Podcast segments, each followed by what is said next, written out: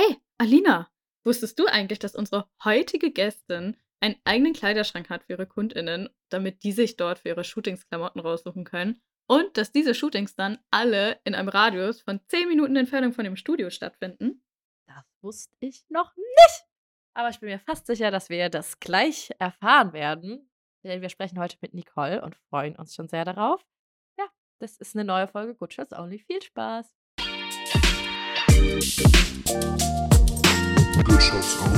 Der Fotografie-Podcast. Und auch heute haben wir mal wieder Fotokoch als Sponsor für diese Folge dabei. Und wie ihr gleich erfahren werdet, reden wir heute auch etwas über Studiofotografie, beziehungsweise die Fotografin, mit der wir sprechen, die fotografiert auch viel in dem eigenen Studio. Und da wollten wir direkt einfach mal kurz sagen, dass man auch für ein Studio ganz viel bei Fotokoch kaufen kann. Was denn zum Beispiel, Alina? Unter anderem könnt ihr da Hintergründe für, ja, wie Fotoleinwände und so finden. Aber ihr könnt auch Stative finden, ihr könnt Studiolicht finden, ihr könnt sogar teilweise so Studiotische finden. Also eigentlich alles Mögliche, was ihr sucht. Oder vielleicht wollt ihr auch noch fürs Studio irgendwie eine schöne Festbrennweite, die weitwinklig ist, weil ihr viel draufkriegen wollt. Dann könnt ihr natürlich da auch mal vorbeischauen. Ja, findet ihr alles unter fotokoch.de oder ihr schaut mal in Düsseldorf in der Filiale vorbei. Viel Spaß beim Shoppen! Heute haben wir die liebe Nicole zu Gast von Farbfantasie. Vielleicht kennt man, kennt der ein oder andere sie unter dem Namen ein bisschen besser. Sie ist Fotografin unter anderem für Familien, für Newborn. Du machst Outdoor-Fotos, aber hast auch ein Studio. Darüber wollen wir mit dir sprechen. Aber auch äh, deine Weiterbildung und Coaching-Studio anbietest. Und ich glaube, einige hier können von dir lernen. Wir wahrscheinlich auch. Wir sind super gespannt, was du alles so zu erzählen hast. Und wenn du magst, kannst du dich auch nochmal aus deiner Sicht vorstellen. Wo fängt man da am besten an? Also, mein Name hast du ja schon gesagt. Ich bin die Nicole. Ich bin Familienfotografin, wobei ich das nicht immer war tatsächlich war ich lange Zeit Hochzeitsfotografin auch. ähm, vielleicht kommen wir da später nochmal drauf zu sprechen, weil irgendwann hatte ich dann davon die Schnauze voll. Ähm, genau. Und hab, da sind wir natürlich sehr interessiert, warum. Ja. genau. Und davor war ich Porträtfotografin, so wie das, glaube ich, bei vielen anfängt, dass man halt mal seine Freunde fotografiert und was auch immer. Ähm, Genau, und studiert habe ich aber eigentlich auch was, was ganz anderes. Ähm, und zwar Grafikdesign. Ich glaube, der ein oder andere weiß es vielleicht auch, dass ich nicht nur Fotografin bin, sondern eben auch Grafikdesignerin. Und ähm, genau, ich bin jetzt selbstständig seit ähm, Mitte 2018, also hauptberuflich selbstständig. Und davor lief das halt alles schon so nebenher. Neben dem Studium hat sich das alles schon so aufgebaut und Genau. Ja, ich habe so einen Weg irgendwie genommen. Ich weiß nicht, ich bin über Umwege Familienfotografin geworden, vielleicht kann man das so sagen. Beziehungsweise vielleicht hat sich einfach der Fokus oder der, ähm, ja, kann man das so sagen, der Fokus verändert oder der, der Leidenschaftspunkt. Ich meine, am Anfang habe ich Hochzeiten auch total gerne gemacht und habe damals nie gedacht, dass ich das mal nicht mehr mache. Ähm, ja, genau. Und jetzt bin ich da, wo ich jetzt bin und ähm, würde sagen, dass das auch ganz gut läuft, dass ich das äh, relativ erfolgreich mache. Habe seit zwei Jahren auch ein eigenes Studio, ein Tageslichtstudio. Genau, und wie du schon kurz angeteasert hast, ähm, gebe ich auch Coachings, Mentorings und ähm, ja, habe einen Online-Kurs jetzt rausgebracht letztes Jahr. Für den Bereich Fotografie. Genau, für Familienfotografie speziell. Ja. ja. Mhm. Cool. Genau. Ja, das, das mal vielleicht so als kurz und knappe Vorstellung. Du hast es ja jetzt schon äh, selber auch angeteasert, dass du eben auch Design machst, was ja voll interessant ist, weil es ja, also es ist ja beides in der Kreativszene mit drin, aber doch andere Bereiche. Wie bist du dazu gekommen, dass du dich eben so quasi zweigleisig aufstellst, dass du einmal den Designbereich hast und einmal die Fotografie? Also tatsächlich war es nie geplant von mir, dass ich mal als Fotografin arbeite. Ich glaube, das erklärt es eigentlich schon ganz gut. Ich ähm, war immer total kreativ, schon als Kind und als Jugendliche. Ich, früher habe ich gemalt, also ich habe ähm, Porträts tatsächlich, also Auftragsporträts gezeichnet. Das heißt, Leute haben mir ein Bild, Krass. ja, also ich konnte das richtig gut. Ähm, die haben mir ein Bild zugeschickt und ich habe das dann quasi abgezeichnet und also ich habe schon immer alles Mögliche gemacht und ähm, ja, dann hatte ich zwischendurch mal, was war denn das mit äh, mit Acryl habe ich auch auf Leinwand gemalt, also wirklich immer alles Mögliche. Ich war in der Schule auch immer in der Kunst AG und habe Kunst als Leistungskurs dort gehabt und eigentlich ja, war dann für mich relativ schnell klar, okay, nach dem Abitur will ich irgendwas Kreatives machen und ähm, da war eigentlich Grafikdesign so die naheliegende Lösung tatsächlich. Und ähm, ja, das hat sich dann so ergeben und äh, es gab damals so einen Schnuppertag, ich weiß nicht, ob ihr den auch kennt, so wo man an so Unis schnuppern geht oder so. Mhm. Ja. Mhm. Genau, und da habe ich dann mal reingeschnuppert und habe dann gedacht, ja, das ist was. Da war ich auch bei, da war ich auch zu Kommunikationsdesign ja? gegangen beim Schnuppertag. aber hat dir nicht gefallen? Doch, ich fand es schon spannend, aber ich war damals ähm, zu der Uni gegangen, in der ich auch aufgewachsen bin, also in der Nähe. Und ich, für mich war klar, ich will weg. Ach so. Und dann okay. habe ich auch bei anderen Unis geschaut und dann habe ich eben was ah, anderes noch okay. gefunden. Lustig, bei mir war es genau andersrum. Ich wusste, ich will bleiben. Lustig. Ja, nee, und dann ähm, habe ich mich beworben. Man muss da ja so eine, ähm, so eine Mappe einreichen. Und ähm, ja, damals habe ich noch gedacht, wenn dann das Studium irgendwann fertig ist, also es ging vier Jahre, da habe ich noch gedacht, dann, dann arbeite ich als Grafikdesignerin. Also das war eigentlich so der Plan, dass ich mich halt irgendwie anstellen lasse in einer Agentur, was man halt dann vielleicht so typischerweise macht. Ähm, und das mit den Fotos, das lief die ganze Zeit eher so, ja, noch so nebenher als Hobby. Und das wurde dann aber, ich glaube, das kennen die meisten Fotografen, es wurde dann halt immer wie so ein Schneeballsystem immer mehr und immer mehr und man wurde weiterempfohlen und ähm, hat dann richtig Formen angenommen. Also ich habe mir da auch richtig schön was dazu verdient neben dem Studium.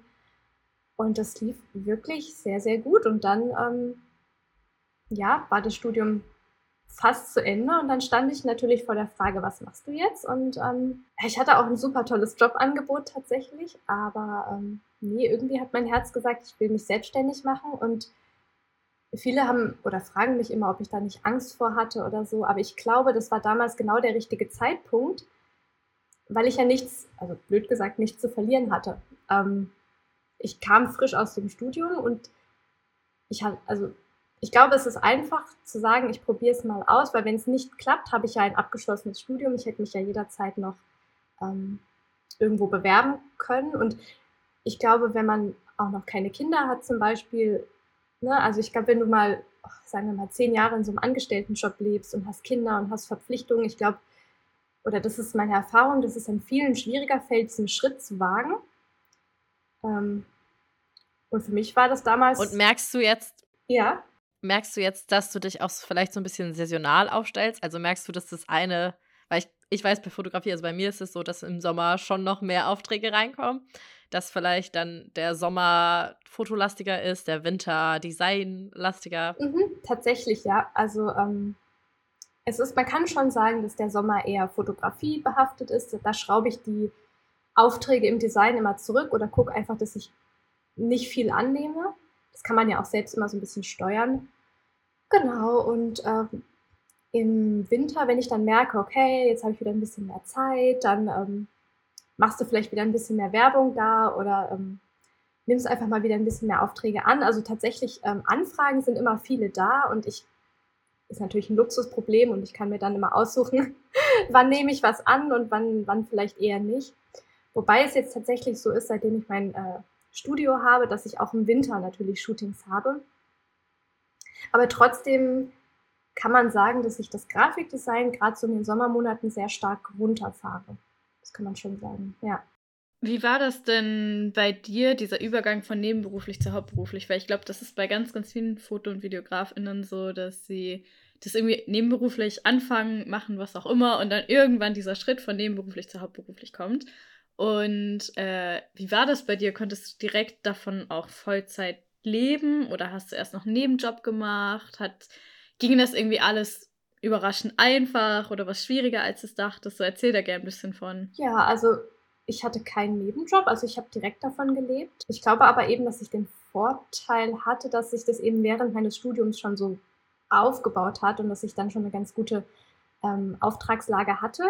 Natürlich kommt man dann irgendwann an den Punkt, wo man dann umsatzsteuerpflichtig wird und dann überlegt, ach, meine Preise, ne? Und ähm, vielleicht muss ich meine Preise nochmal anziehen und wie läuft das jetzt, was muss ich alles abgeben an Steuern und pipapo.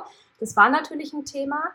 Ähm, Aber da habe ich einfach, ja, ich habe mich viel mit Kolleginnen auch unterhalten. Das hat mir tatsächlich geholfen, die da schon quasi da schon drinstecken in diesem ganzen Steuerdings und die mir da ein bisschen weitergeholfen haben. Ähm, Steuerberater gesucht, Preise angepasst und dann lief das aber eigentlich tatsächlich relativ fließend. Also es war dann eigentlich ein relativ fließender Übergang. Klar, man hat vielleicht den einen oder anderen Kunden verloren dann durch die Preissteigerung, aber ähm, ich habe, also ich kann von Glück sagen, dass ich jetzt nicht irgendwie einen Nebenjob oder so machen musste. Das lief eigentlich ganz gut. Ja, doch, nee. Das ist ja natürlich ja, cool. hervorragend. ja. Mhm. Inwieweit würdest du das sagen, kannst du das auf Instagram zurückführen oder wo würdest du sagen, bekommst du die meisten Kunden her? Ich denke schon, dass Instagram da wahrscheinlich mit reinspielt, ein Stück weit.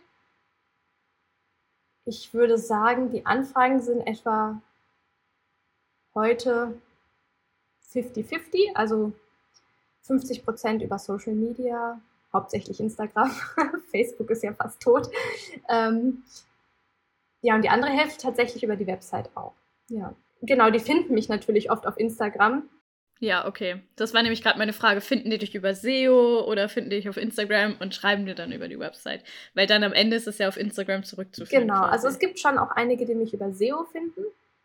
Ähm, ich glaube, ich bin da ganz gut gerankt bei mir in der Gegend. Aber tatsächlich, ja, kommen auch viele über, über Instagram. Ja. ja vielleicht ziehe ich an der Stelle auch nochmal die ein Community Question quasi vor. Äh, wahrscheinlich von jemandem, der weiß, dass du auch Webseiten machst. Ähm, ah. Und zwar, was besonders wichtig ist, also wenn du einen Tipp hättest, was auf der Website, auf der Startseite sein sollte, was das wäre. Startseite, ich denke, wichtig ist, dass die Leute direkt auf den ersten Blick sehen können, was du machst und wofür du stehst. Ähm, wobei das ja, glaube ich, die meisten intuitiv richtig machen, indem sie auf ihrer Homepage erstmal irgendwie einen Header oder einen Slider oder sowas oben einbauen. Ähm, natürlich irgendwie vielleicht kurz was über dich. Und ich glaube, dann ist es auch wichtig, relativ schnell, vielleicht nicht erst ganz unten auf der Seite, sondern schon relativ schnell irgendwie einen Link zum Kontaktformular oder zum, zum Kontakt herzustellen.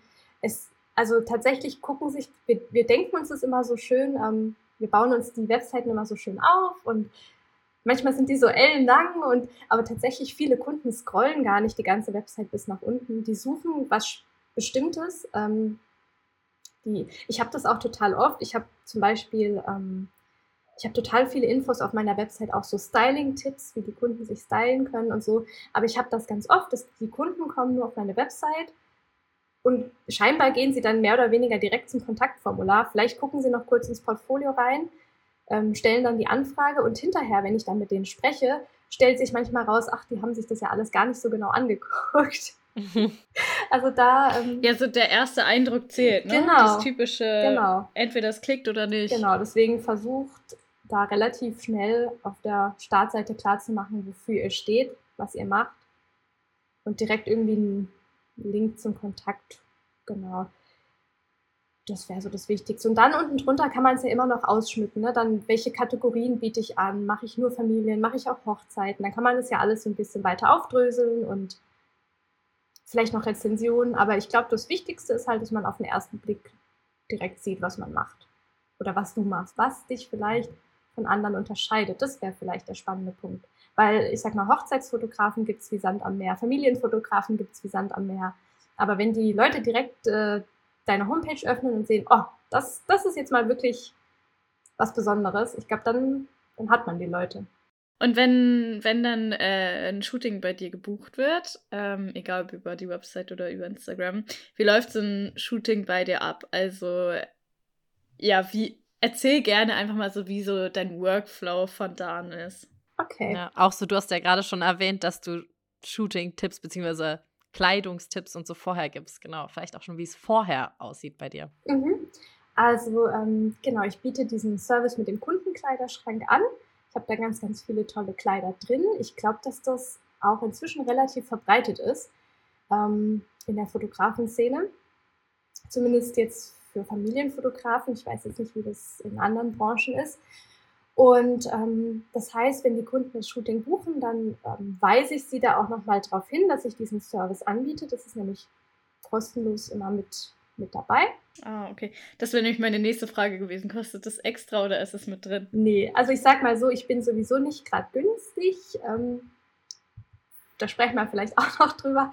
Aber ich bin schon etwas im höherpreisigen Segment, würde ich sagen. Und da habe ich es dann quasi kostenlos als, als Serviceleistung mit dabei.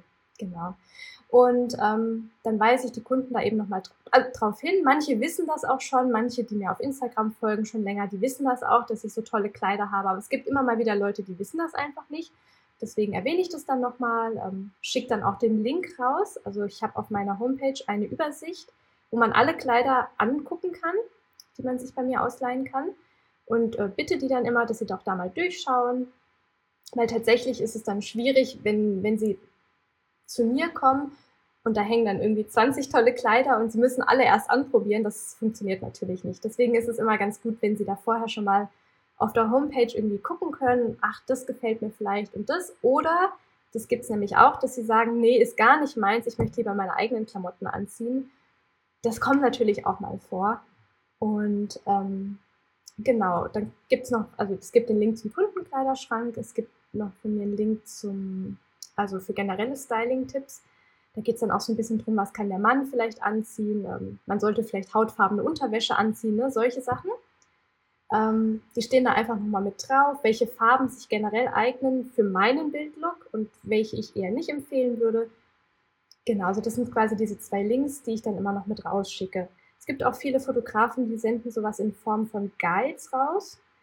Genau, und ich habe jetzt irgendwann für mich entschieden, habe das früher auch mal gemacht, aber dieses ganze PDF hin und her gesende ähm, ging mir dann irgendwann auch auf den Keks und dann habe ich das quasi auf meiner Homepage einfach integriert und ähm, ja, das ist eigentlich super einfach. Genau, also das sind die Infos. Ist das dann quasi auf deiner Homepage so angelegt, dass nicht jeder drauf zugreifen kann, sondern nur wenn die den Link haben oder kann quasi jeder, der Kunde bei dir werden möchte, das auch schon vorher einsehen? Doch, tatsächlich kann das jeder sehen. Ähm, weil ich mir dachte, vielleicht ist es ja auch für den einen oder anderen eine Art Buchungsgrund, wenn sie sehen, was ich für tolle Kleider anbiete. Ähm, nee, also das kann tatsächlich jeder sehen, genau. Und ähm, das sind die Infos, die sie im Vorfeld kriegen. Genau. Und dann wird ein Shooting-Termin vereinbart und ähm, vor dem Shooting, also mal angenommen, es ist ein Outdoor-Shooting, dann treffen wir uns trotzdem vor dem Outdoor-Shooting noch bei mir im Studio und äh, Genau, dann können Sie sich quasi noch durch die Kleider gucken. Muss natürlich entsprechend Zeitpuffer eingeplant werden, gerade wenn man zum Sonnenuntergang fotografiert, damit es nicht zu knapp wird. Genau, und dann guckt man vielleicht, wie, wie passt es zusammen, was trägt der Papa, was tragen die Kinder. Ja, und dann fahren wir eigentlich von dort aus zusammen zur Shooting Location. Es sei denn, es ist ein. Also du shootest auch ja. Shootest immer in deinem Umkreis quasi. Genau, also ich habe jetzt wirklich geschaut, dass die ähm, Locations, auch wo ich bin, die sind maximal zehn Minuten von meinem Studio entfernt. Ah, cool. Wohnst du denn so, dass man schnell in der Natur ist? Weil ich glaube, bei mir und Alina wird das ganz schön schwierig ja? funktionieren, jetzt in zehn Minuten an schön. Ja, wir wohnen halt in Hamburg und Köln in der ah. Innenstadt. Das ist natürlich eine, eine andere Sache. Also ich glaube, für uns wäre das Außer man sagt, man shootet halt in der Stadt, das geht natürlich auch, aber sonst ist glaube ich, schwierig für uns zu sagen, wenn wir sowas hätten wie, wie du, äh, so, hey, komm doch erstmal ins Studio und dann suchen wir uns schön in der Natur eine Location. Ich glaube, das wäre ganz schön aufwendig. Aber dann wohnst du so, dass du das auch easy machen kannst, wahrscheinlich, ne? Ja, tatsächlich geht es eigentlich ganz gut. Also, ich habe früher auch in der Stadt gewohnt, ähm, aber hatte da auch schon das Glück, dass, ich sag mal, mit zehn Minuten Fahrt, dass man irgendwo zumindest so eine Art Waldrand oder eine Art Park, ähm, gibt es ja auch manchmal in Städten. Ja, und inzwischen sind wir so ein bisschen rausgezogen, so, sagen so eine Viertelstunde vom, von der Stadt entfernt. Und da habe ich jetzt tatsächlich wirklich super schön auch Natur drumherum und ich, also fotografietechnisch gefällt es mir jetzt viel besser als davor in der Stadt. Ähm, ja, doch, das ist tatsächlich richtig, richtig cool. Ich glaube, das ist auch voll interessant, weil jede Fotografin auch so ein bisschen ihren Stil an die Umgebung anpasst. Also auch schon, weil man es irgendwie auch muss. Aber irgendwie finde ich das auch voll spannend, weil ich komme aus Trier und da war natürlich nur Natur überall. Und da habe ich super viel auch draußen geshootet und dann in Wiesbaden war es so eine Mischung, weil man auch super schnell draußen war. Und dann habe ich aber auch schon gelernt, in der Stadt zu shooten und das auch irgendwie wertzuschätzen. Also dann habe ich es richtig lieben gelernt, auch mehr so urbane Shootings zu machen. Also ich mag beides total gerne, aber ich finde es interessant, so man passt sich dem auch so ein bisschen an. Ne? Voll, also und versucht dann auch mehr was in der Umgebung ja, zu machen. Also es, ich fand es total cool, als ich noch Hochzeiten fotografiert habe und dementsprechend auch Pärchen und eben noch in der Stadt gewohnt habe. Da habe ich auch richtig cool so urbane Shootings gemacht oder einmal war ich so auf dem Parkdeck und dann ging so die Sonne unter und ähm, das war auch richtig, richtig cool. Einfach mal so auf dem ja, leeren Parkdeck und ne, das ist wahrscheinlich das, was du meinst, dass man sich so ein bisschen auch anpasst. Ja, aber tatsächlich, als ich dann angefangen habe, Familien zu fotografieren, habe ich gemerkt, ah, es ist doch ein bisschen schwierig so in der Stadt. Ja. Wie, wie machst du das denn generell ähm, bei den Familienshootings? Weil ich finde, oder ich, ich habe auch schon Familienshootings gemacht. Ich glaube, das macht gefühlt jeder. Jeder oder jede Fotografin hat irgendwann mal in der Karriere wahrscheinlich Familien fotografiert. Ähm, und Machst du das so, dass du vorher schon Posing-Tipps gibst oder währenddessen oder versuchst du den Lauf quasi erstmal gar nicht zu beeinflussen und schaust, was die von sich aus machen? So, also, wie ist so da, da deine Herangehensweise? Also vorher meinst du vor dem Shooting oder? Genau, also wie du zum Beispiel auch so ein Outfit-Guide rausgibst oder was auch immer, gibst du da auch direkt schon so Ideen für Posen mit oder nicht? Und nee. machst du das vor Ort? Machst du das gar nicht? Das mache ich tatsächlich gar nicht. Also im Vorfeld nicht. Ich sage denen einfach immer nur, sie können ganz entspannt zu mir kommen, weil es gibt, es gibt manchmal Leute, die ähm, ja, haben so ein bisschen Angst oder die sagen dann, oh, wir sind voll unfotogen, ähm, wir wissen nicht, was wir machen sollen, du musst uns dann helfen. Ja. Genau, das sage ich, also die, die hole ich dann einfach ab und sage, hey, ihr braucht euch keine Sorgen machen. Ähm, es hat immer geklappt und äh, wir kriegen das hin. Ich habe ganz viele tolle Ideen und dann kommen die eigentlich auch relativ entspannt. Gibt es da so eine Pose, die immer klappt bei Kindern, wo du sagst, dann, weiß nicht, da funktioniert das Shooting besonders gut? Ach, da gibt es tatsächlich viele. Also ich glaube, was, ähm, was die meisten kennen, ist äh, hier, ich, bei uns heißt es Engelchen, Engelchen flieg. Mhm, ja, bei uns auch. Ja? Ebenso. Okay, gut. Ich habe das auch schon anders gehört. ja, nee, also das funktioniert eigentlich immer. Gerade auch, ich lasse die Familien auch gerne mal. Ja, es macht den Kindern Spaß. Ja, ne? total. Und das, das, ist sowieso das Wichtigste. Also ich lasse die Kinder auch oder die Eltern und die Kinder zusammen gerne laufen. Und manchmal hast du so ein bockiges Kind, was dann zum Beispiel auch einfach überhaupt nicht laufen möchte. Also möchte dann nur auf Mamas Arm und nee, ich will nicht laufen und überhaupt. Und dann kannst du zum Beispiel mit Engelchen, Engelchen flieg, ähm, kriegst du die dann aber auf den Boden und äh, dann, dann laufen sie plötzlich ganz brav mit. Und ähm, ja, also das ist, glaube ich, was, was immer funktioniert. Und ähm, wenn man jetzt Geschwister hat oder ja auch etwas ältere Kinder, die vielleicht auch ein bisschen wilder sind, kann man die zum Beispiel mal ein Wettrennen machen lassen oder sich gegenseitig kitzeln. Ähm, es gibt so, so, so viel, was man machen kann. Wie lange geht denn so ein typisches Shooting bei dir? Ja, ich würde sagen, so ein Stündchen in etwa. Mal ein bisschen länger. So ein Babybauch-Shooting würde ich sagen, geht etwas kürzer. So vielleicht auch mal nur ein Dreiviertelstunde. Ja, viel länger als eine Stunde kann man mit Kindern auch nicht shooten, ne? Also man merkt dann ja auch, dass die irgendwann dann keinen Bock mehr haben. Ja. Ähm, also kurzes Eingewöhnen und dann mal eine halbe Stunde Fotos machen und dann ist ja meistens auch irgendwie gut. Total. Also. Total. Und gerade äh, in, der, in der Hochsaison im Sommer, wenn die Sonne so spät untergeht, ist es ja dann für manche Kinder. Ja, das ist auch spät. Ja, für manche Kinder echt spät. Und dann sind die sowieso schon so ein bisschen überdreht. Und ja, irgendwann, du merkst eigentlich immer im Laufe des Shootings, irgendwann, egal wie gut die Kinder am Anfang drauf sind, irgendwann hat jedes Kind so seinen Stopppunkt und da geht es dann nicht mehr. Wenn du, wenn du das Shooting dann fertig hast, wie ist dein Workflow danach? Also machst du die meisten gehen ja nach Hause und gucken sich erstmal die Bilder an. das ist ja so eine Berufskrankheit, würde ich sagen. Aber ähm, bearbeitest du dann auch direkt erste Bilder, schickst du eine Auswahl raus? Wie lange dauert das, bis sie die Fotos bekommen? Wie schickst du denen die Fotos? Ähm, das wäre, glaube ich, auch voll interessant zu fragen, wie es nach dem Shooting weitergeht. Das ist tatsächlich voll lustig, weil ähm, von dieser Fotografenkrankheit scheine ich irgendwie nicht betroffen zu sein. Okay. Also ich habe das, sehe das auch immer bei meinen Kolleginnen und so, dass die direkt nach dem Shooting noch die Fotos ähm, auf den Laptop laden und schon mal so reinspitzeln und so. Und ich ich verstehe das auch, aber irgendwie, ähm, das habe ich noch nie gemacht. wirklich?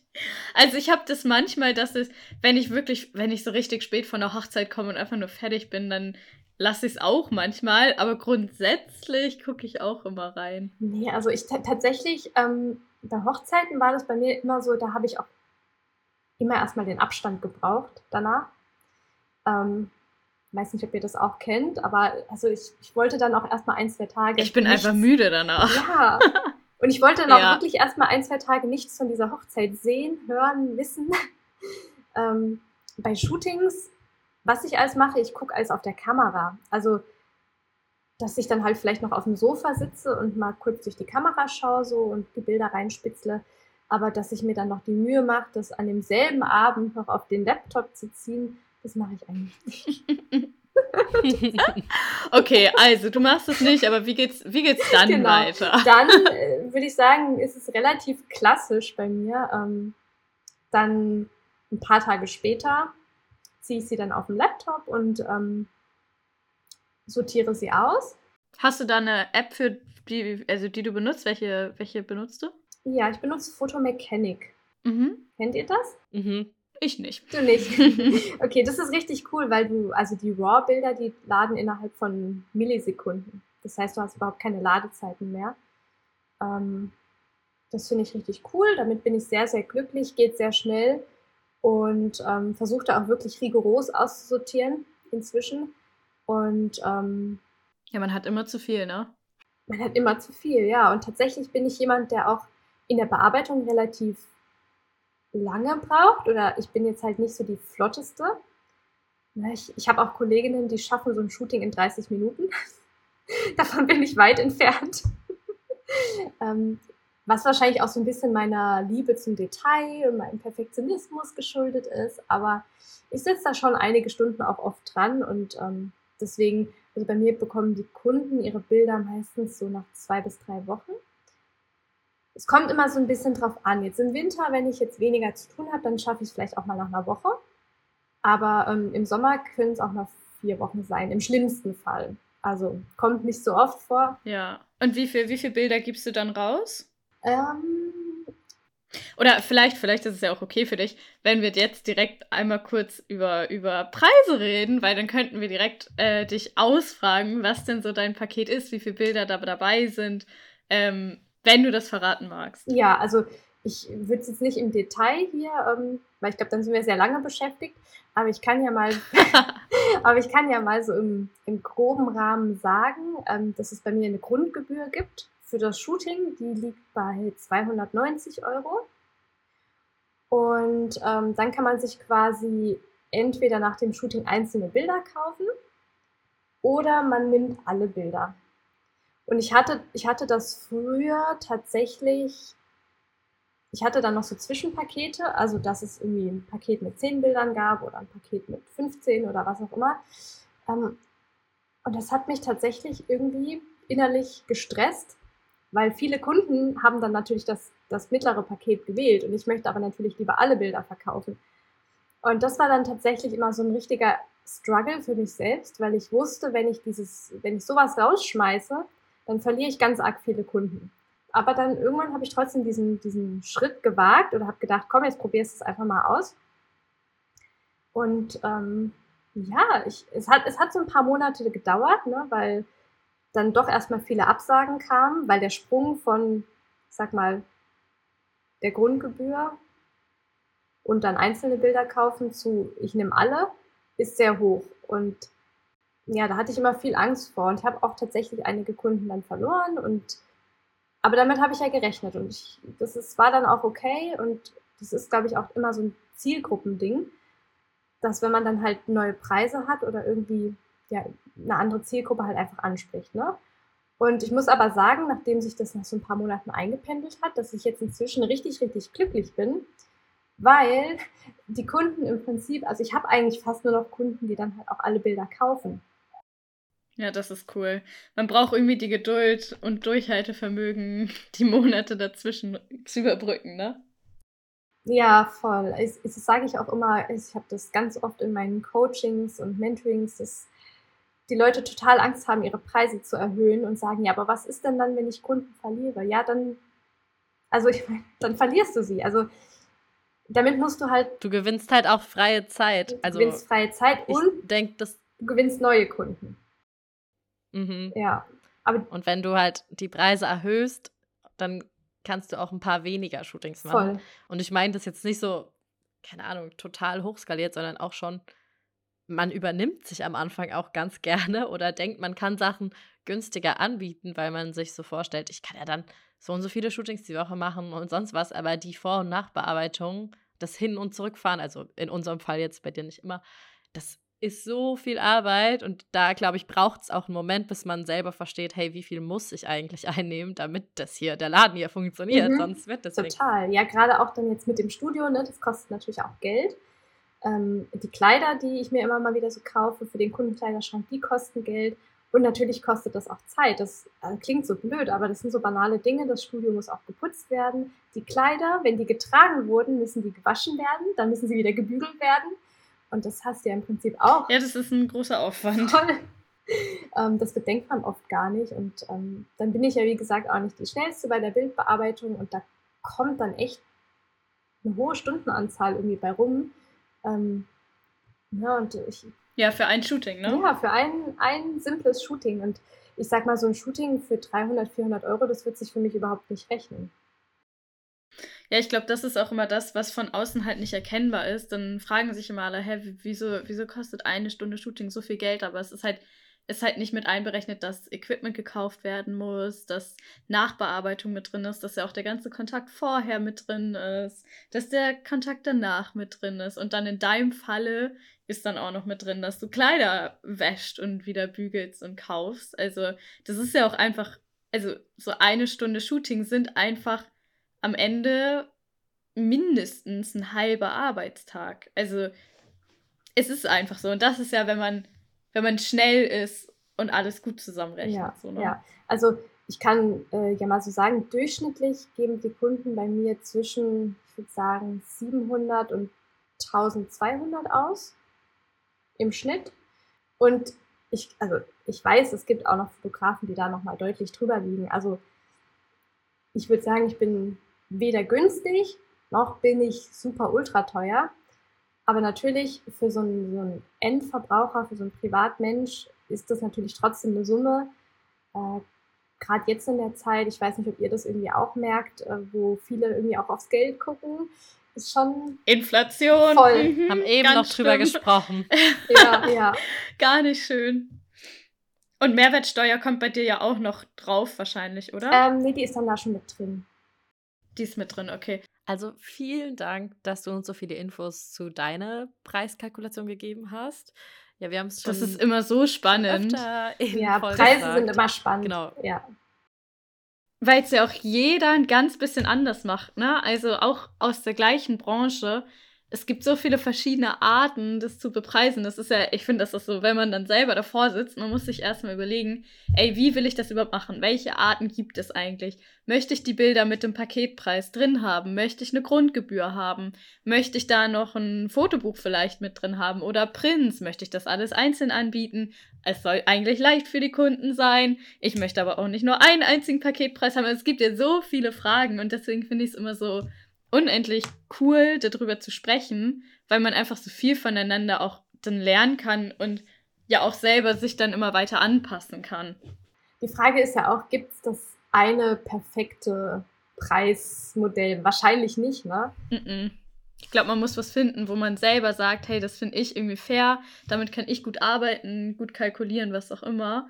Ähm, ja, voll. Und deswegen sage ich den Leuten auch immer, sie sollen halt nicht nach links und rechts gucken und halt irgendwie, ne, das machen ja viele am Anfang auch, dass sie gucken, was nehmen die Leute bei mir im Umkreis und dann nehme ich halt das Gleiche, aber das funktioniert ja nicht, weil jeder hat ja einen anderen Lebensstandard oder andere Kosten und ähm, wir werden dann äh, direkt jetzt mal anfangen mit einem unserer ersten Formate, die wir hier im Podcast immer machen.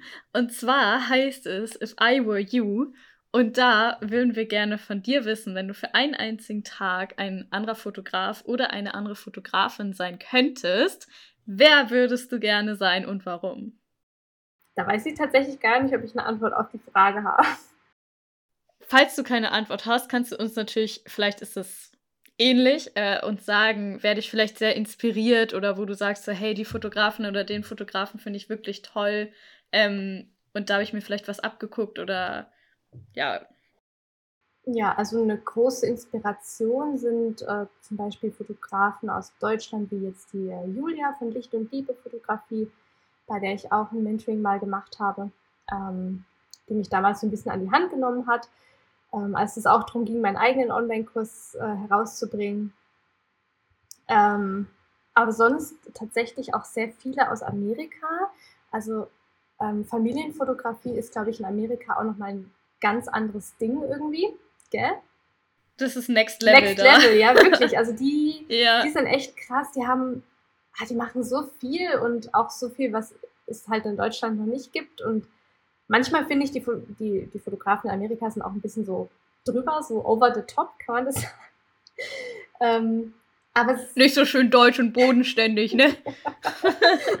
aber tatsächlich äh, finde ich das immer ganz spannend, da auch einfach mal den Blick ja, über über den Tellerrand. Ja, und halt auch mal über, über den deutschen Markt hinaus einfach zu gucken, ähm, was machen denn die vielleicht so in Amerika oder in, in Kanada oder keine Ahnung, ich glaube, ich folge auch zwei, drei aus Holland, Frankreich, wie auch immer, weil ähm, ich finde das spannend. Es gibt Dinge, die machen alle irgendwie gleich. Ähm, aber es ist immer schön, sich inspirieren zu lassen, auch von, von anderen. Aber ich wüsste jetzt nicht, ob ich eine konkrete Person so benennen kann. Ich, ah, ich glaube, glaub, was cool wäre, wäre bestimmt mal irgendwie so ein Starfotograf zu sein. Ähm, der halt, also einfach mal einen Tag so in Hollywood und äh, aber das ist ja dann wieder eine ganz, ganz andere Schiene von Fotografie. Aber ist ja auch okay, wenn du sagst, das fändest du auch mal interessant. Ah ja, das wäre bestimmt cool, ne? Ähm, ja.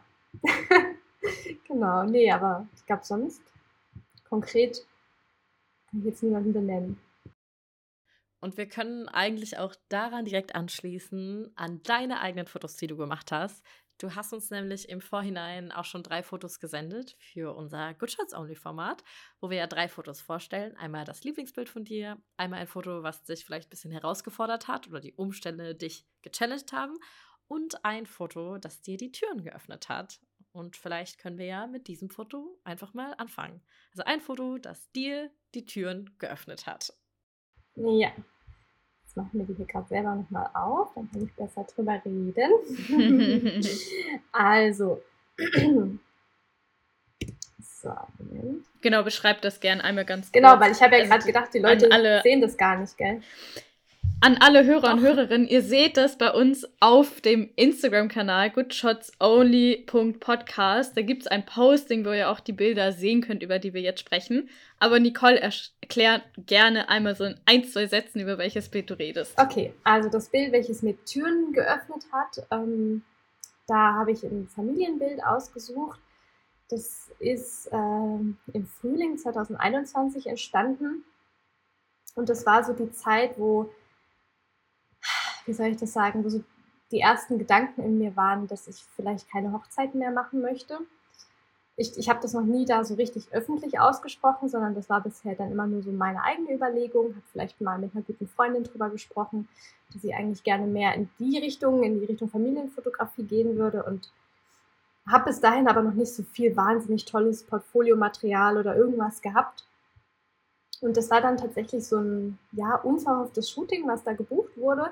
Und irgendwie hat an dem Tag alles gepasst. Also das, das Wetter war toll und die Familie war toll und die Location war toll. Und ähm, ich, da waren wir auch relativ frisch da, wo wir jetzt wohnen. Das heißt, ähm, ich hatte plötzlich ganz viel Natur, ne, was ich vorher in der Stadt nicht hatte.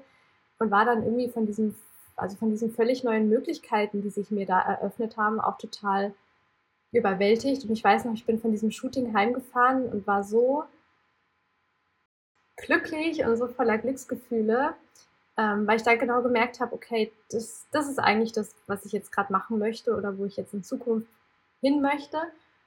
Und ähm, ja, gleichzeitig hatte ich dann natürlich auch noch tolle Portfoliobilder im Gepäck, ähm, die dann natürlich auch auf Instagram halt sehr, sehr gut ankamen und auch so ein bisschen mir dabei geholfen haben, deswegen habe ich das ausgewählt, so ein bisschen auch den Leuten dann auf Instagram zu zeigen, hey, ich gehe jetzt mehr in die Familienfotografie-Richtung und halt auch zu zeigen, was ich kann und ähm, wie sowas aussehen kann. Ja, deswegen habe ich mal die, ein Bild aus der Serie ausgewählt, genau. Und dann sprechen wir auch noch über dein Lieblingsbild. Und du hast ja bei beiden geschrieben, dass der Türöffner und dein Lieblingsbild so ein bisschen zusammenhängen. Deshalb machen wir vielleicht mit dem weiter. Genau. Mein Lieblingsbild, ähm, das beschreibe ich mal kurz, da sitzen ähm, die Mama und der Papa auf dem Boden und äh, halten den Sohn so nach oben und drumherum ist so eine total romantische ja, Wildblumenwiese, könnte man sagen, mit so ganz vielen weißen Blüten und ja, die, die äh, Familie war halt auch perfekt gestylt. Ähm, die Mama hat ein Kleid aus meinem Kundenkleiderschrank getragen, ähm, hatte einen Haarkranz von mir an und der Papa und der Sohn, ähm, die waren halt auch perfekt angezogen. Ähm, und irgendwie hat da alles gepasst, auch die Lichtstimmung, die Sonne ähm, war schon so kurz vorm Untergehen und ah, die Emotionen und irgendwie in diesem Bild war alles perfekt und die Blumen drumherum und das ist irgendwie bis heute, würde ich sagen, mein Lieblingsbild. Das ist auch. Das, das ist aber auch richtig schön. Ja. Das ist übrigens auch das Foto, was man direkt sieht, wenn man auf meine Homepage geht aktuell. Also das ist, glaube ich, mein, mein erstes Bild, weil ich das Gefühl habe, wenn man das sieht, weiß man genau, was man oder wofür ich brenne, was ich gerne mache. Und ich habe das aber eben der Alina auch geschrieben, dass das gleichzeitig auch theoretisch als Türöffnerbild bezeichnen könnte. Ähm, weil ich das Gefühl hatte, das ist etwas später als das andere entstanden, ein paar Monate später, aber da hatte ich das Gefühl, da war irgendwie so mein Durchbruch dann in der Familienfotografie. Wann war das denn? Mitte 21? Genau, Mitte 21. Davor habe ich auch schon Bilder gezeigt und natürlich auch irgendwie Interesse war da und aber irgendwie, ich wurde halt noch, auch noch viel als Hochzeitsfotografin wahrgenommen. Das ging dann auch echt eine Weile, bis ich das so ausge pendelt hat, ne, musste viel löschen, auch auf der Homepage. Und auch, ja, es war, es ging eine Weile und ich hatte das Gefühl, mit dieser Serie war dann so ein bisschen so dieser Durchbruch für mich geschafft und auch, dass ich, ähm, wie soll, ohne dass es jetzt blöd klingt, aber dass man halt auch ernst genommen wird als Familienfotografin, ähm, die das halt hauptberuflich macht und halt auch wirklich nur das macht. Und ähm, das war tatsächlich auch gut, um den Leuten zu zeigen, warum es wichtig ist, diesen, ähm, diese Styling-Tipps zu beachten und äh, dass dieser Kundenkleiderschrank ein, ein, wichtiger Faktor ist, damit die Bilder schön harmonisch wirken. Und das waren alles so Punkte, die damit reingespielt haben, weil ich finde, man sieht an dem Bild halt perfekt, wie gut es sich, also wie gut es alles miteinander harmoniert. Und hätte jetzt der Papa da irgendwie ein schwarzes T-Shirt angehabt oder eine blaue Jeanshose. Wäre wieder was anderes, ja. Das hätte total das Foto gecrashed. Und ähm, ja, mit dieser Serie ist tatsächlich ganz, ganz viel ins Rollen gekommen und äh, hat vieles für mich erleichtert und äh, ja, macht mich immer noch glücklich, wenn ich es anschaue. Das ist sehr schön zu hören. Du bist ja, ähm, also erstmal danke, dass du, dass du deine Shots mitgebracht hast. Wir haben, noch wir haben Shot, auch noch Paula. einen dritten. Wir haben noch einen dritten Shot. Hätte ich fast vergessen. Und zwar dein dritter Shot ist der, von dem du gelernt hast, richtig? Richtig, genau. Dann erzähl mal, was du gelernt hast. Genau, also ähm, da seht ihr ein Bild, was bei mir im Studio entstanden ist. Und das ist tatsächlich, ähm, das war erst ein paar Monate, glaube ich, nachdem ich mein Studio hatte. Also da war ich auch noch so ein bisschen neu in der Studiofotografie oder halt ähm, habe mich da auch erst gefunden. Und ähm, ich habe da in zweierlei Dingen gelernt. Zum einen war es ein sehr dunkler und regnerischer Tag und ich habe Gott sei Dank ein Studio mit sehr hellen Lichtverhältnissen, also auch bodentiefes Fenster und so. Und im Normalfall habe ich da nie Lichtprobleme. Also es ist wirklich so, so hell. Aber an diesem Tag war es wirklich so dunkel.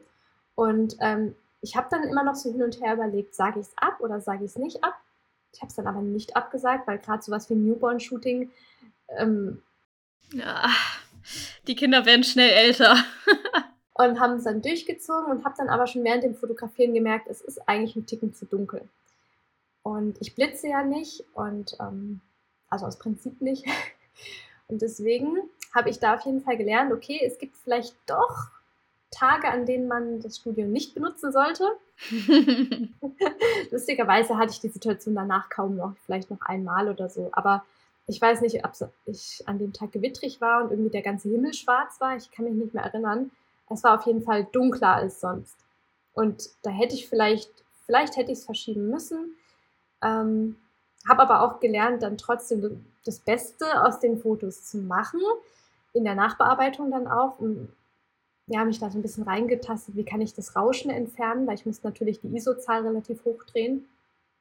Und habe dann aber auch, ich habe eigentlich viel gelernt. Ich habe dann aber auch gelernt, dass die Kunden trotzdem glücklich waren, auch wenn ich vielleicht gedacht habe, die Fotos sind qualitativ gut, aber vielleicht hätte man es ein bisschen besser machen können. Ähm, und habe trotzdem gelernt, hey, die Emotionen sind das Wichtige und die Kunden waren happy.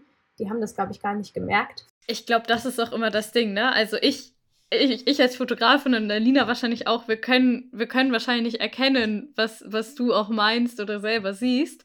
Aber ich glaube, als Kunden, also äh, gerade wenn man mit Privatkunden arbeitet, hat man auch das Glück, dass man ein bisschen mehr Spielraum hat, was äh, Perfektionismus oder perfekte Ausleuchtung und perfektes Licht angeht, einfach weil ja, ich weiß nicht, ob das Rauschen dann durch eine sehr hohe ISO-Zahl kommt oder als Stilmittel benutzt wird. Das ist für die dann vielleicht nicht unbedingt zu erkennen und wo wir dann denken so, oh fuck, ich musste ISO mega hochdrehen, die wissen nicht mehr, was ISO ist und dann ist Stimmt, es, ja. ja, ist es nicht ganz so dramatisch. Ich glaube, das ist...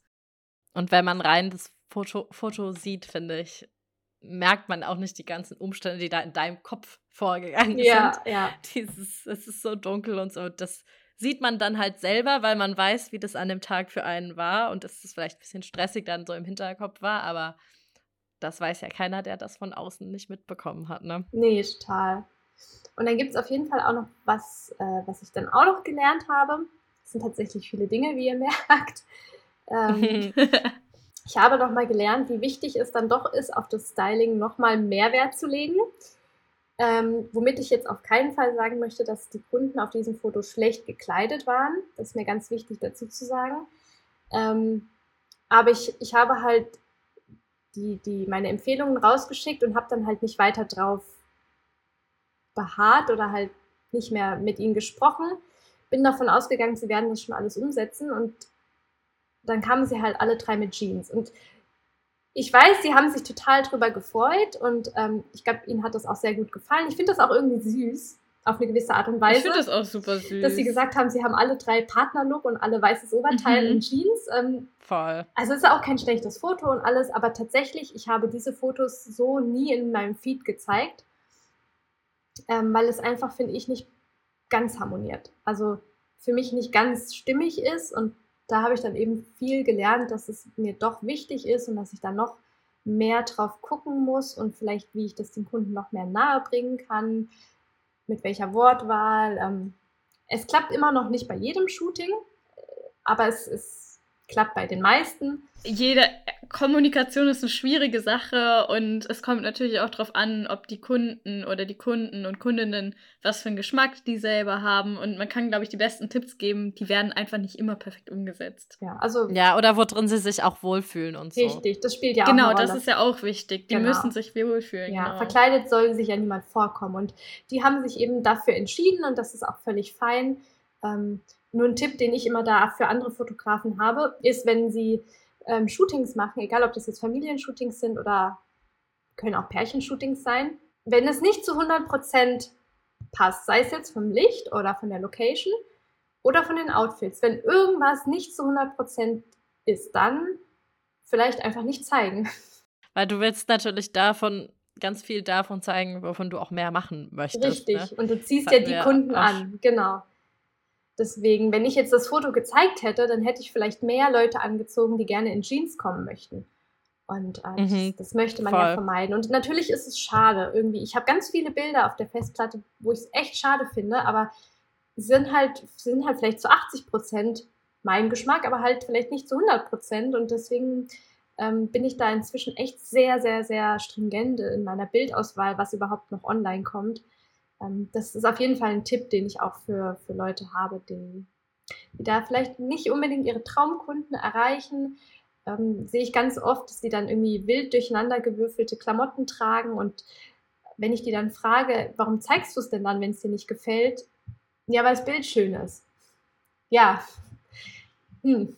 Und dann sehen es nochmal andere Kunden und denken, das ist gut so, wie das aussieht und dann machen es. Ja, voll verständlich. Gibt es denn noch andere Learnings, die du vielleicht auch AnfängerInnen oder Leuten, die eher noch am Anfang stehen, einfach mit auf den Weg geben willst? Was, was du jetzt im Nachhinein gerne früher gewusst hättest? Bezüglich der Familienfotografie oder allgemein? Vielleicht allgemein als selbstständige Fotografin. Okay, also allgemein war ein Learning für mich, ich hätte mir früher einen Steuerberater suchen können. ähm, ich habe das, ich will jetzt nicht sagen, lang hinausgezögert, aber ich habe das erst wirklich gemacht, also mir wirklich jemanden gesucht, den ich auch bezahlt habe, als ich ähm, hauptberuflich selbstständig war. Und davor, als es nebenberuflich lief, habe ich viel versucht selber zu machen. Ähm, aber da stößt man dann halt auch einfach irgendwo auf seine Grenzen und ähm, man muss halt alles immer googeln, ne? Man muss irgendwie also egal, welche Frage man hat, man googelt und dann muss man alles dreimal. Genau, und man hat, ich finde, man hat trotzdem. und ist sich immer noch nicht genau, sicher. Genau, man hat trotzdem immer das Gefühl, man ja. hat es irgendwie falsch gemacht. Ähm, natürlich alles nach bestem Gewissen und so, ne? Aber ähm, da hätte ich mir, glaube ich, viel früher einfach echt viel Stress ersparen können und ähm, ja, ja, war ich halt damals zu geizig. Aber Leute, das lohnt sich wirklich, weil im Endeffekt ist der Steuerberater ja auch dafür da, um euch zu sagen, wo ihr noch Geld sparen könnt ähm, oder was ihr vielleicht von der Steuer absetzen könnt, damit ihr weniger Steuern bezahlen müsst. Also da hätte ich vielleicht ein, ein zwei Jahre früher mit anfangen können.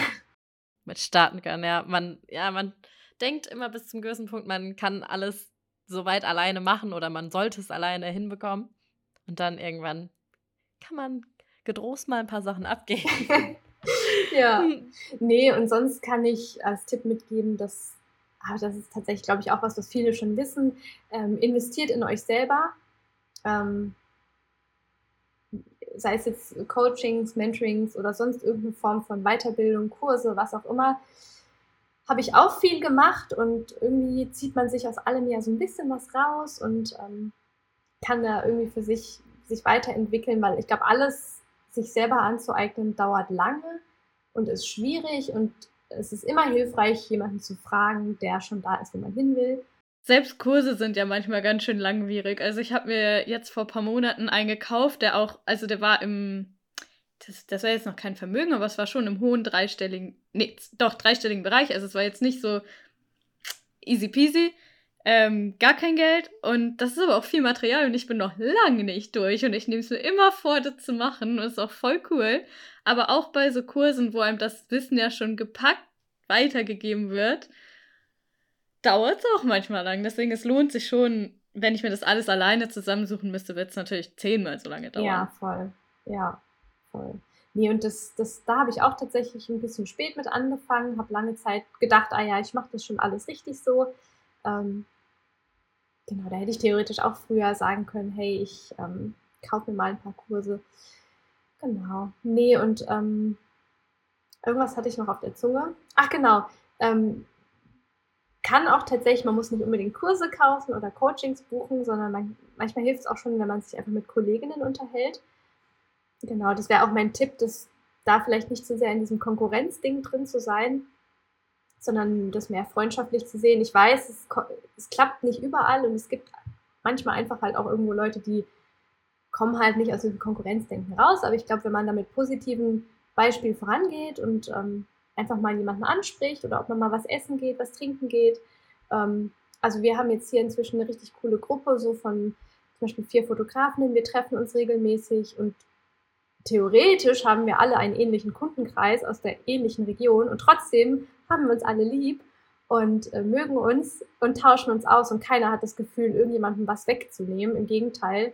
Man schiebt sich das ja eher zu, wenn jemand mal nicht kann oder so, ne? Also eigentlich ist es wieder eine coole Dienstleistung für die eigenen KundInnen, um zu sagen, hey, ich kann nicht, aber ich kenne andere tolle. Und es gibt ja immer genug Kunden für alle, irgendwie.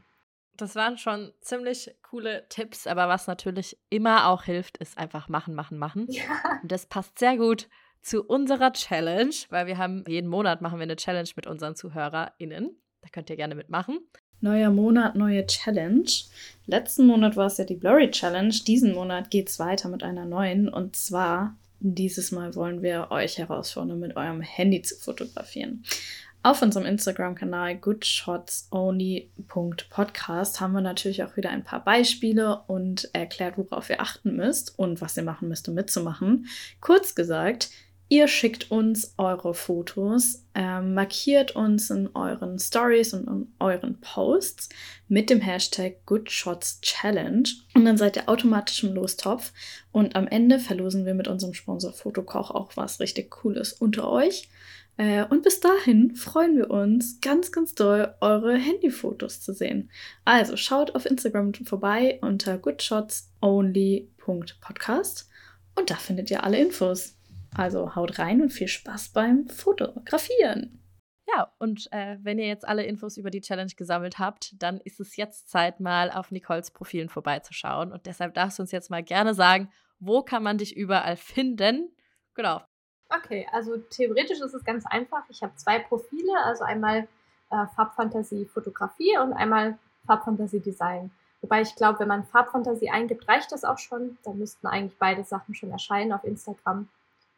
Genau. Dürft ihr sehr gerne mal vorbeischauen. Und da hast du wahrscheinlich auch alle, alle anderen Links hinterlegt, ne? Genau, also. zu meinem Shop, zu meinem Kurs und so. Ähm, da könnt ihr auch direkt über die Homepage gehen, www.farbfantasie.com. Da findet ihr eigentlich alles. Ähm, genau, ich habe da jetzt einen ganz tollen Kurs rausgebracht, beziehungsweise ähm, der heißt bei mir gar nicht Kurs, sondern der heißt VIP-Mitgliedschaft. Ähm, weil, also Mitgliedschaft klingt so, als müsste man monatlich bezahlen. Das ist aber tatsächlich gar nicht so, sondern ähm, man zahlt einmal und ist quasi immer mit dabei. Und da sind jetzt schon über 16 Stunden Videomaterial drin zum ja, Familienfotografie-Teil, aber auch zum Thema Preise nochmal. Da zeige ich ja auch zum Beispiel im Detail meine Preisliste, worauf man achten sollte. Ähm, ganz, es gibt ganz viel zum Thema Kundenkleiderschrank, wo kaufe ich meine Kleider. Also da, da decke ich wirklich alles ab und zusätzlich zu diesem Kurs bin ich halt regelmäßig auch live mit meinen, ich sag mal, VIP-Mitgliedern. Das heißt, man hat bei mir halt auch viel mehr als nur einen Kurs sozusagen. Und da tauschen wir uns auch regelmäßig aus, genau. Und es sind halt auch Erweiterungen geplant, also Babybauch soll noch dazu kommen, Newborn vielleicht. Und man zahlt dann halt quasi nicht extra, sondern man kriegt das dann halt immer als VIP-Mitglied gratis mit dazu. Genau. Mega cool. Das ist bestimmt für, das ist bestimmt was für einige von unseren Zuhörer und Zuhörerinnen. An der Stelle auch nochmal, ihr könnt auch bei goodshotsonly.podcast auf Instagram vorbeischauen. Und ganz lieben Dank schon mal an alle, die hier zuhören und uns bewerten. Äh, das ist richtig cool. Also, wenn ihr möchtet und es euch gefällt, schaut auf Apple Podcast vorbei, schreibt uns eine Rezension oder auch auf Spotify, lasst uns ein paar Sternchen da. Wir freuen uns sehr darüber und es hilft uns auf jeden Fall auch sehr. Von mir habt ihr ähm, schon äh, fünf Sternchen bekommen.